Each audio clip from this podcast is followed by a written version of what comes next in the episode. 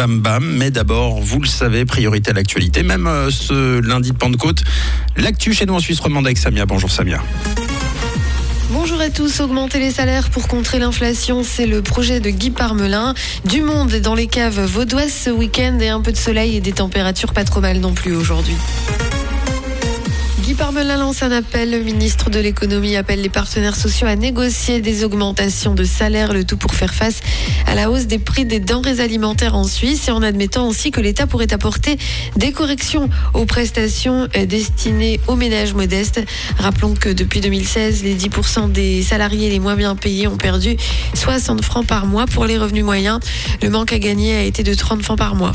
Près de 70 000 visiteurs dans les caves vaudoises. L'édition 2022 des caves ouvertes vaudoises s'est terminée hier sur une belle fréquentation. Pas loin de 70 000 personnes ont dégusté les crus des quelques 200 vignerons des six régions viticoles du canton. Un retour à la normale réussi donc puisque la moyenne de l'affluence se situe généralement entre 80 000 et 90 000 visiteurs avant Covid bien entendu.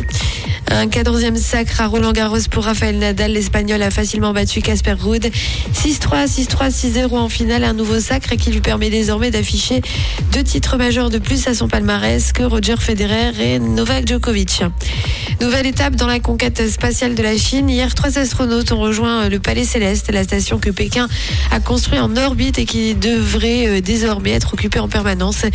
Le vaisseau de leur mission Shenzhou 14 a été propulsé par une fusée longue marche de F depuis le centre de lancement de Jiuquan dans le désert de Gobi.